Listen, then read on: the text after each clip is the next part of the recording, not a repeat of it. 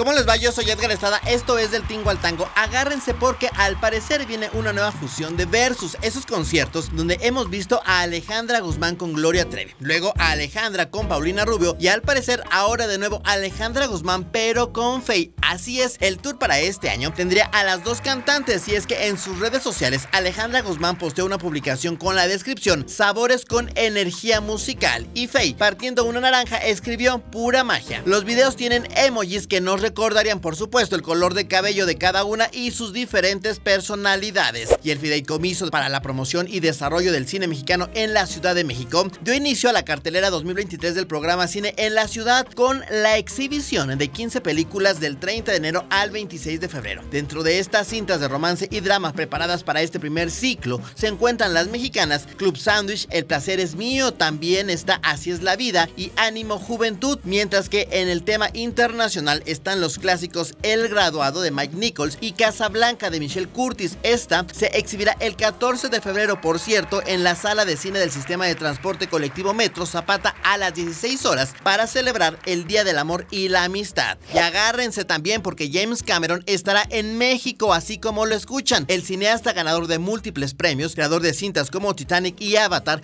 estará en el Festival de las Ideas que se realizará en Puebla del 9 al 11 de marzo. Y el próximo 8 y 9 de febrero, el actor Michael B. Jordan visitará también la Ciudad de México para presentar la película Creed 3, la cual marca su debut como director y que se estrena solo en cines el jueves 2 de marzo. Michael B. Jordan, quien retoma su papel estelar de Adonis Creed en la película, compartió un video para anunciar su próxima visita a nuestro país, donde se reunirá con el público mexicano. Y la película radical protagonizada y producida por el mexicano Eugenio Derbez recibió el máximo reconocimiento de la audiencia de Sundance Film Festival con el premio como película favorita del festival. Importante logro para la cinta en español que fue seleccionada como la favorita de la audiencia en el festival entre más de 100 cintas y 64 cortometrajes participantes. Está basada en hechos reales y resalta la potencia de las mentes brillantes de los niños cuando un maestro los empodera para pensar por ellos mismos y se estrena próximamente en cines. Les platico también que la que se estrenó este fin de semana y es imperdible es Corsage, la emperatriz rebelde, cinta ganadora a mejor interpretación en el Festival de Cannes, inspirada en la vida de Elizabeth de Austria, también conocida como Sisi, y principalmente en lo que representa cumplir 40 años para una mujer sujeta a la opinión pública y a la exigencia de perfección, esbeltez, belleza y gracia. Finalmente, el Museo del Grammy anunció una exhibición dedicada a los 30 años de trayectoria de Shakira, esto para el 4 de marzo. Así que mientras Piqué anda subiendo fotografías con su nuevo